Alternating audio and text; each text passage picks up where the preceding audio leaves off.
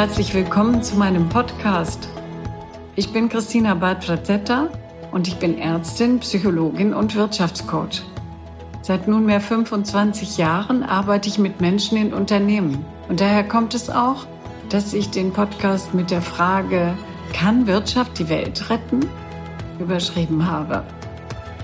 Ich selbst bin natürlich der Meinung, ja, wer sonst, wenn nicht die Wirtschaft? denn an ihr sind wir alle beteiligt. Zum einen durch unsere Berufe und zum anderen in jedem Fall als Konsumenten. Und diesen Einfluss können wir wirksam machen.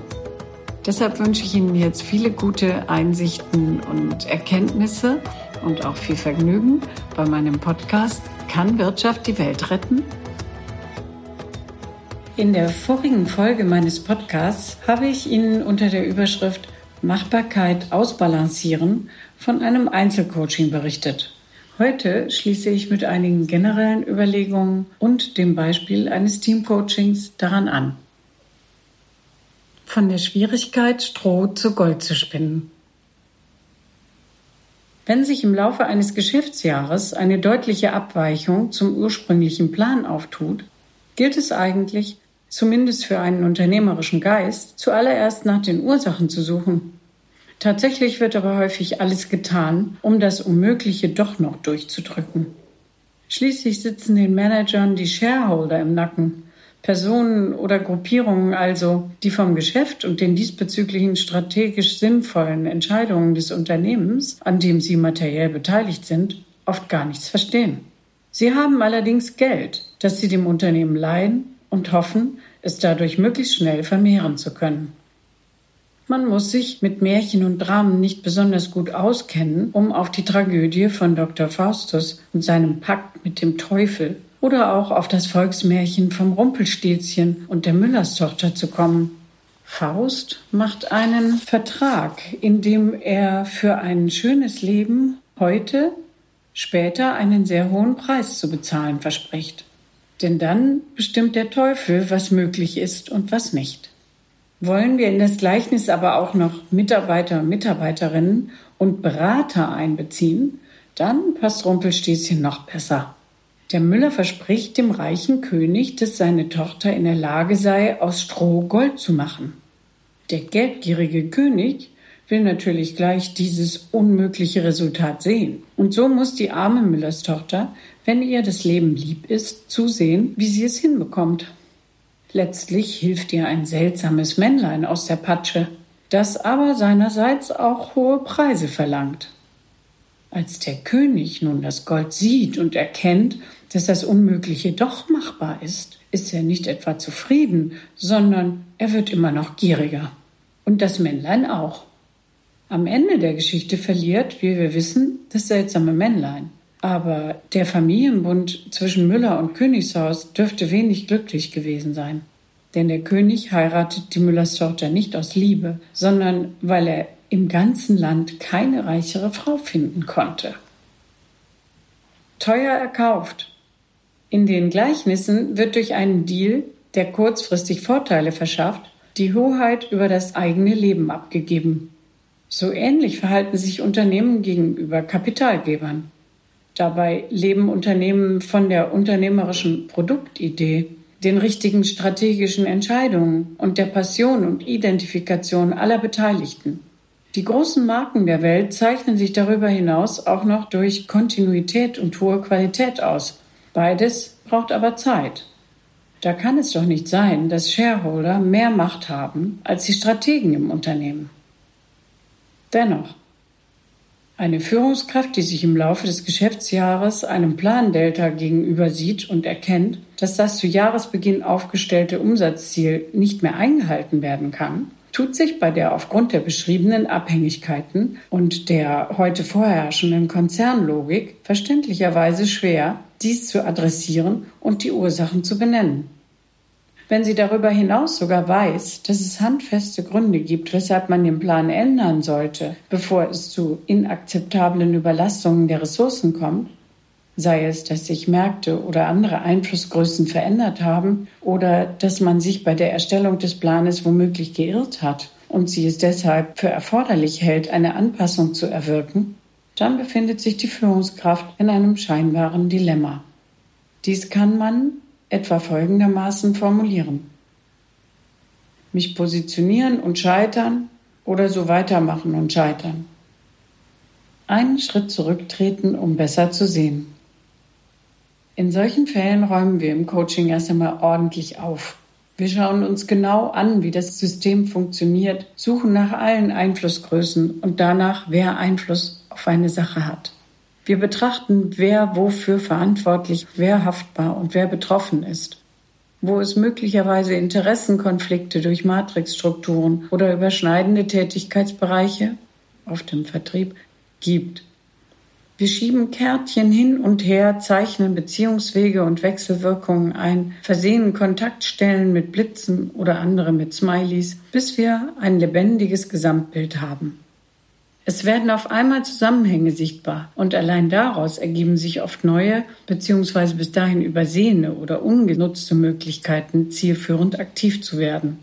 Nicht selten stellt sich dabei heraus, dass sich bisher alle Energie gegen Widerstände richtete, anstatt Lücken oder gar offene Wege zu nutzen. Es wurde womöglich mit viel Aufwand täglich neu versucht, jemanden zu überzeugen, der aber seine eigene Hidden Agenda hat oder es wird gehofft, dass jemand mitzieht, der aber zu ängstlich ist. Dabei wäre der Weg über interne Mentoren, unabhängige Beteiligte, interne Kunden und Kundinnen und so weiter vergleichsweise leicht gewesen. Das ist übrigens etwas, worüber wir oft sehr lachen müssen, weil das bisherige plötzlich absurd und das Neue so offensichtlich wirkt. Erst dann entwickeln wir das Wie. Wie können wir wichtige Stakeholder und einflussreiche Personengruppen mit ins Boot holen? Wer muss wann mit wem reden und worüber genau? Sinnlosen Aktionismus verhindern. Ich erinnere mich da an einen Fall, bei dem ein internes Projektleiterteam sah, dass die nach einer Gewinnwarnung angekündigten Kürzungen in die falsche Richtung zu gehen drohten. Headcount-Reduktionen, also Entlassungen, dort, wo dringend mehr Leute gebraucht würden, und das Absetzen von Projekten, die für das Ganze besonders bedeutsam waren. Alles deutete darauf hin, dass einfach nur unbedingt etwas gemacht werden sollte, sogar dann, wenn es überhaupt nicht sinnvoll war, und auch dann, wenn es den Werten der beteiligten Menschen widersprach. Die Projektleiter konnten das erkennen, weil sie reine Projektleitung machten und inhaltlich nicht selbst involviert waren. Sie hatten eine Art Außenperspektive, weil sie quer durch das ganze Unternehmen vernetzt und über alle Projekte informiert waren. Zwar führten sie diesen Aktionismus nicht auf das Machbarkeitsparadigma zurück, aber es war ihnen dennoch völlig unverständlich, wieso jetzt so vorgegangen werden sollte. Das System selbst nutzen. Wir stellten deshalb ein Experiment an. In kleinen Gruppen schrieben wir zunächst alle Projekte auf Karten. Das ging schnell, denn es zeigten sich kaum Abweichungen zwischen den Gruppen. Dann befasste sich die Hälfte der Gruppe mit der Sichtweise des Vorstandes auf die Projekte. Welche Projekte kennt der Vorstand überhaupt? Welche gar nicht? Welche stehen bei ihm im Fokus? Welche werden als nachrangig gesehen? Welches Verständnis hat er vom Zusammenspiel der Projekte? Die andere Hälfte sollte eine Projektlandschaft erstellen in der sie die Wechselwirkungen, also welches Projekt braucht Ergebnisse von welchem anderen, um weiterzukommen, die Nähe, also welches Projekt ist mit welchem anderen verwandt, hat Synergien, die Bedeutung für die ausgelobte Strategie, also welches hat die größte Hebelwirkung, Kosten, Nutzen und so weiter durch Anordnung, Abstände, Pfeilrichtungen, Pfeildicke und Farben darstellen. Das Ergebnis war geradezu verblüffend. Die erste Gruppe hatte ein sehr überschaubares, ordentlich hierarchisch aufgebautes Chart erstellt. Es zeigte, dass der Vorstand bisher eine sehr eingeschränkte Sicht auf die Aktivitäten im Unternehmen hatte und daher die wesentlichen Hebel gar nicht erkennen konnte. Die Gruppe selbst war über diese Erkenntnis sehr erschrocken.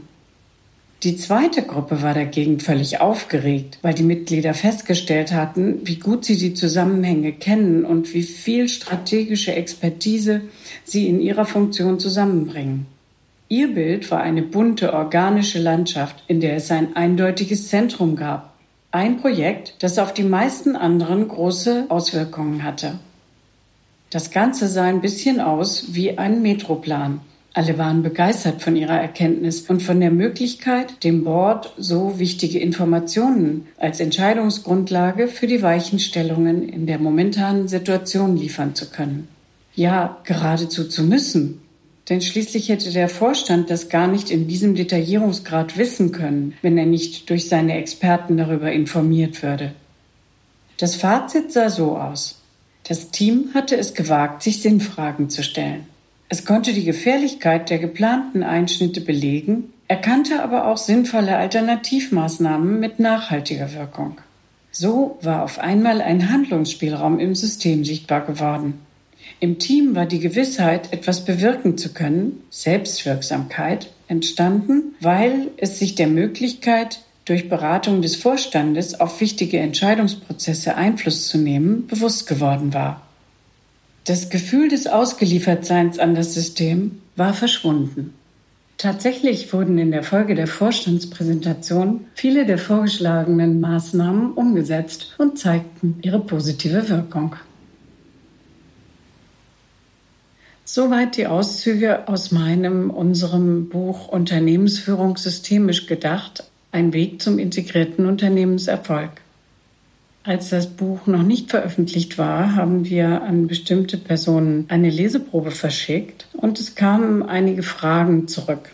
Ich möchte drei dieser Fragen mit Ihnen hier teilen und natürlich meine Antworten dazu, weil ich denke, sie sind von allgemeinem Interesse. Sie erwähnen in Ihrem Buch das Wort emotionale Intelligenz gar nicht, zumindest in der Leseprobe nicht. Meine Antwort? Ich beziehe mich im weiteren Verlauf des Buches an verschiedenen Stellen auf Goldman und genau genommen geht es bei den beschriebenen Lösungsansätzen eigentlich immer um den Einsatz und die Verstärkung der emotionalen Intelligenz. Wir gehen in dem Buch jedoch mehr auf das Thema Ressourcenschonung und tief wirkende Grundannahmen, nämlich das Machbarkeitsparadigma, ein. Um aus diesen Grundannahmen aussteigen zu können und um nachhaltige Lösungen auf menschlicher und systemischer Ebene herbeiführen zu können, braucht es selbstverständlich genau das. Intelligenz im umfassenden Sinne. Sie beinhaltet immer beide Komponenten und obendrein auch noch ethische Festigkeit sodass sie lebensförderlich und nicht lebensfeindlich zum Einsatz kommt. Denn leider kann ja auch ein hoher IQ manipulativ und egoistisch genutzt werden. Eine weitere Frage war, braucht die Welt mehr Querdenker, die sich an die Schnelligkeit der Veränderungen anpassen können und anderen dann dabei helfen? Meine Antwort? Ich finde unbedingt, dass es mehr Querdenker braucht, aber ich finde nicht, dass diese dann den rasenden Wahnsinn mitmachen sollten. Sie wären keine Querdenker, wenn sie das einfach täten. Ich glaube vielmehr, es braucht Menschen, die es wagen, sich zu fragen, was sie persönlich glücklich macht und die das dann nicht aus den Augen verlieren und es nicht auf dem Altar der Effizienzsteigerungs- und Selbstoptimierungsreligion opfern.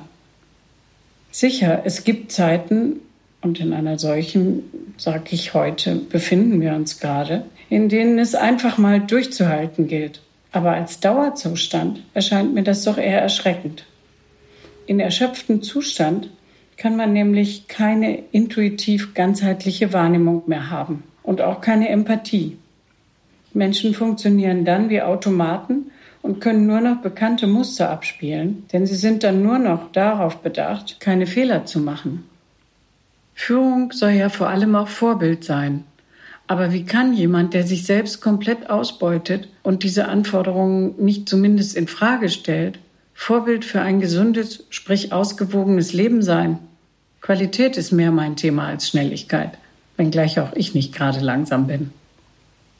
Eine weitere Frage war, ist Ihr Buch denn auch für den Mittelstand von Relevanz? Sie sprechen ja aus einer Konzernperspektive. Meine Antwort darauf war, grundsätzlich sind die beschriebenen Führungssituationen und Softskill-Themen und auch unsere Lösungsvorschläge dazu ab einer gewissen Größe übergreifend geltend.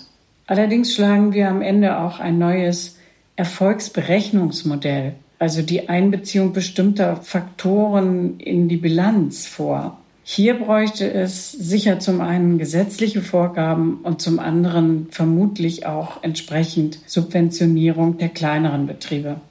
Insgesamt soll das Buch aber einen Beitrag zur inzwischen ja sehr aktuellen Diskussion leisten, zum Nachdenken und Reflektieren der eigenen Situation anregen und auch ein paar ganz handhabbare Wege aufzeigen. Wenn Sie jetzt neugierig geworden sind und mehr meiner Coaching-Beispiele oder auch die Wirtschaftseinsichten meiner Co-Autorin kennenlernen wollen, dann bestellen Sie sich das Buch doch gern beim Schäffer und Pöschel Verlag direkt oder auch bei Amazon. So viel für heute. Vielen Dank, dass Sie bei dieser Folge meines Podcasts dabei waren. Sollten Sie übrigens bei einem für Sie relevanten Thema meine Unterstützung wünschen, dann kontaktieren Sie mich sehr gern persönlich. Sie können auch meine Website besuchen, cbf-coach.com oder mir auf Instagram folgen und dort finden Sie mich ganz einfach unter meinem Namen. Jetzt freue ich mich darauf, wenn Sie auch bei der nächsten Folge von Kann Wirtschaft die Welt retten wieder mit dabei sind. Ihre Christina Bartfrazetta.